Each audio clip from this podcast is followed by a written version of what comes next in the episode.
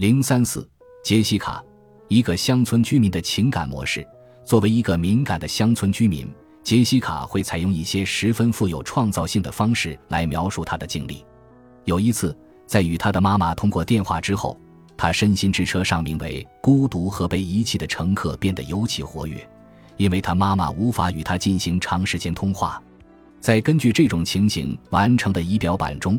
他身体的感受与他的想法和情绪之间的关系变得清晰起来，正如你在下文中杰西卡的仪表板上看到的，他会用语言详尽地表达自己的身体感受。这一特点为事实增添了更多的信息。如表四点三，我们用来思考和描述当前体验的词语可能会对 ETA 系统的其他组成部分产生重大影响。请注意，事实原本是很温和的，有时候。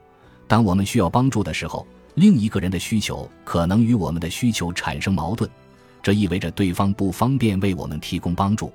如果你注意到你的父母让你产生情绪波动的能力强到不可思议，那是完全正常的，因为你是他们培养出来的。作为一个敏感的乡村居民，失去联系的感觉对亲爱的杰西卡来说简直是一种折磨。很明显。无法与他人建立联系的情况是杰西卡真正的出发点。他把这一点和早期的经历联系了起来。小时候的他觉得自己在父母面前像是隐形的，除非他陷入了某种危机。因此，他形成了一种下意识的想法，即如果我处于危机之中，其他人应该也必须给予我关注。但请注意他仪表板上的重要信息：对杰西卡来说。身体的不适、焦虑、发痒，会因为他描述自身体验的方式“谁不害怕毒蜘蛛呢”而加剧。他认为其他人理应帮助他摆脱这种可怕的不适感，这也进一步使情况恶化。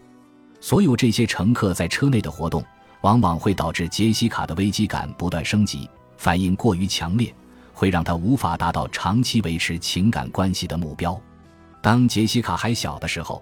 哭着闹着和他妈妈打电话可能有用，但现在当妈妈或其他人开始对杰西卡射线时，他的脑子里大喊：“这不公平！”这激发了他的愤怒情绪，并导致了出格的行为，把别人推开，使人们不太愿意和他在一起。如图四点二。现在我们需要记住的是，像我们大多数人一样，杰西卡完全没有意识到他在做这件事。敏感的乡村居民就像拥有二十根触角，能够捕捉所有细微的无视和伤害，而其他人只有一两根这样的触角，这常常会让人觉得别人不理解你。暂停，你认为杰西卡是个敏感的乡村居民吗？失去与他人的联系会成为你的出发点吗？你是否倾向于使用描述性语言来对自己或他人表达自身的不适感？想法 vs 身体感受，你能在仪表板练习中找到为你身体感受下定义的词语吗？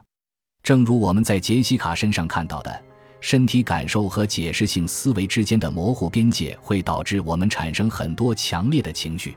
实际上，恐慌症发作是对身体感受胸闷、呼吸急促的一种错误解释。天啊，我要死了！它助长了不良情绪，恐惧加剧了身体的不适，心跳加速。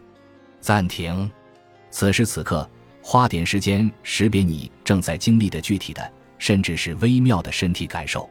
我们总是会产生一些感受。如果你什么也感觉不到，也许你应该打幺二零。识别感受的词可能包括尖锐或迟钝，或者你可以描述触觉、温度、紧张、压力或疼痛。另外，一定要把关于感觉的描述定位到身体的某个特定区域。